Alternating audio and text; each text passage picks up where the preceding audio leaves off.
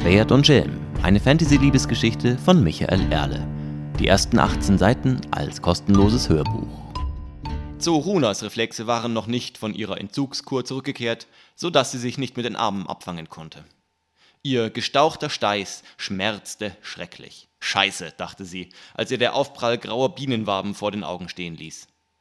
Als sich ihr Blick wieder geklärt hatte, schaute sie sich benommen um.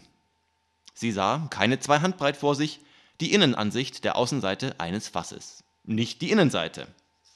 Zoruna hatte zu diversen Anlässen genug Zeit in Fässern verbracht, um zu wissen, wie sie von innen aussahen. Dies hier aber war die Außenseite des Fasses, nur umgekehrt wie ein links gedrehter Socken. Auch war der Klang nicht so dumpf und resonant wie im Inneren eines leeren Holzgefäßes. Dieses Lachen zum Beispiel klang so direkt und klar, als ob dieses Lachen. Bei allen Teufeln, dachte sich Zoruna, diesmal reicht es mir. Dieses Lachen hatte sie schon zu oft hören müssen.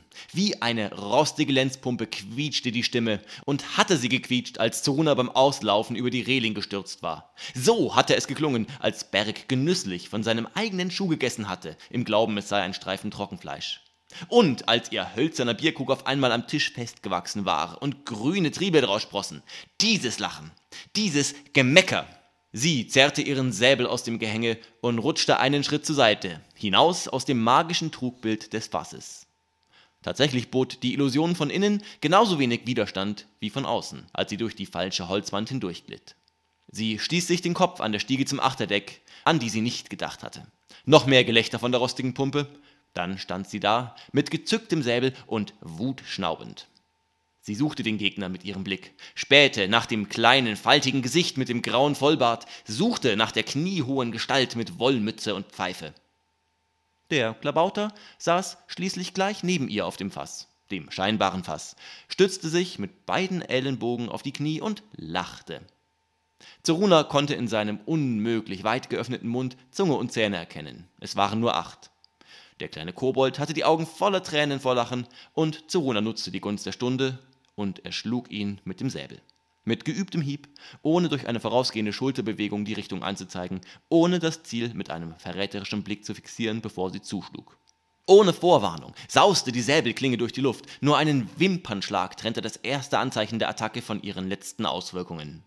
Nicht ganz so zielsicher wie sonst drang die Scheide des Säbels zwischen Kopf und Nacken des völlig überraschten Klaubauters ein und durchschlug ihn glatt hatte sogar noch so viel Schwung, dass sie sich in die Holzwand dahinter fraß und sich dort verkantete. Der Klabauter zeigte jedoch nicht die üblichen Folgeerscheinungen eines solchen Säbeltreffers, das heißt, er starb nicht. Es sei denn, er lachte sich tot, denn auf das verdutzte Gesicht der Söldnerin hin verdoppelte sich sein Gelächter noch, so dass er drohte, vom Fass zu stürzen. Wohl, um das zu verhindern, löste er sich vor ihren Augen in Luft auf, das Fass zur Sicherheit ebenso. Sein hysterisches Gegacker klang weiter, und als Zoruna ihre Waffe wieder aus dem Holz gezerrt hatte und mit hochrotem Kopf tief Atem schöpfte, da konnte sie, dem Klang seiner Stimme folgend, den Klabauter auf der Reling des Oberdecks erkennen.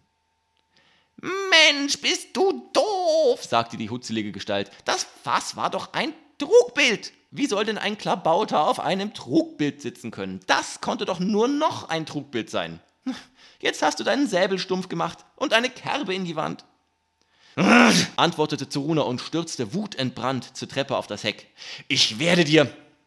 Bevor sie ihn aber oben erreichte, hüpfte der Gnom von seinem Platz hinunter auf das Hauptdeck, sodass er und sie einfach Platz getauscht hatten. Oft kommen ja Menschen durch den Suff und das Schnapsfass zur Fall. Hm, du schaffst es auch ohne Fass höhnte er und sah zu, dass er davonkam. Denn die Säbelschwingende hatte inzwischen einen Satz über die Reling getan und war ihm dicht auf den Fersen.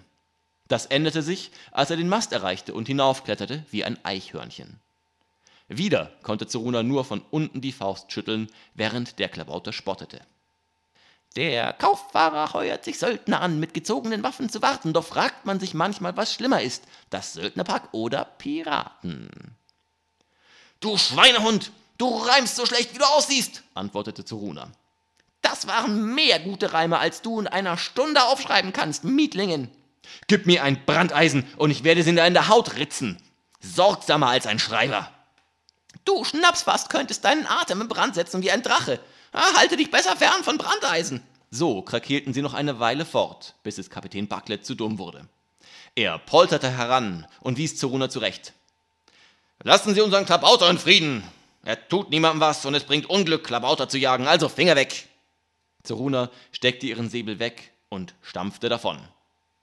Immer nett sein zu Auftraggebern. Verdammt, sie hatte gut Lust, diesen Kapitän samt Kahn und Klabauter zu versenken. Sie trat zur Armee an die Reling und blickte auf den Küstenstreifen, der unendlich langsam an ihnen vorbeizog. Noch drei Stunden vielleicht bis nach Kanchan. Drei lange Stunden. Die Überfahrt war noch nicht vorüber. Jetzt neu, das E-Book Schwert und Schelm für alle gängigen Reader. Alle Infos auf www.kopflose-herzlose.de.